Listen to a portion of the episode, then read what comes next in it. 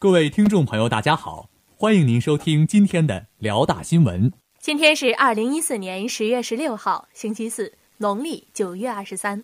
首先，请您收听内容提要：我校青协十五周年庆文艺晚会成功举办，同乡会篮球赛火热进行中。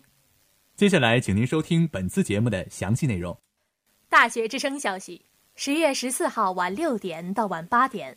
我校青年志愿者协会十五周年庆文艺晚会在我校 B 四广场成功举办。本次活动由我校青协主办。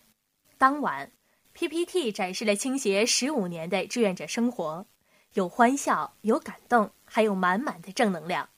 比如说，关爱社区老人、募捐衣物和每年的支教活动。现场去了很多同学，同学们凭学生证领得了免费的乐虎饮料一瓶。如主持人所说，大家一起欢庆青协的生日。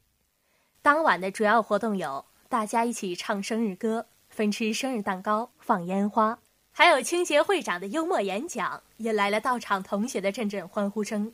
放烟花是最精彩的环节，同学们纷纷抬起头望向天空，露出笑脸。不少人拿起手机拍照，恰有节日气氛。举办这样的活动，丰富了同学们的校园生活。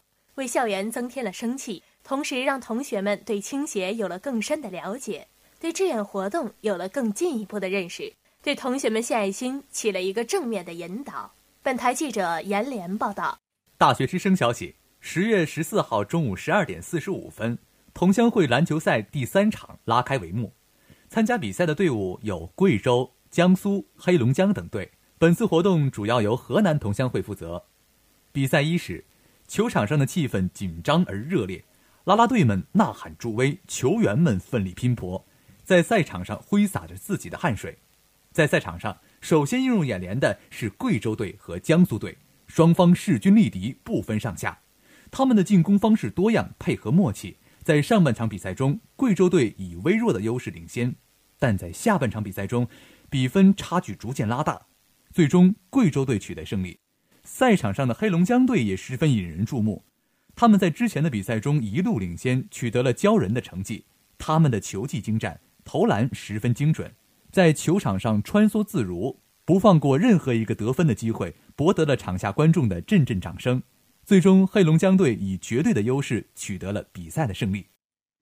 本次比赛给来自五湖四海的同学们提供了一个展示自我的平台。队员们体现了良好的团队合作精神和拼搏奋斗的精神，始终奉行友谊第一、比赛第二的宗旨。另外，本次比赛也促进了不同地域之间的文化交流，增进了各同乡会之间的感情，同时也丰富了同学们的课余生活和校园文化生活。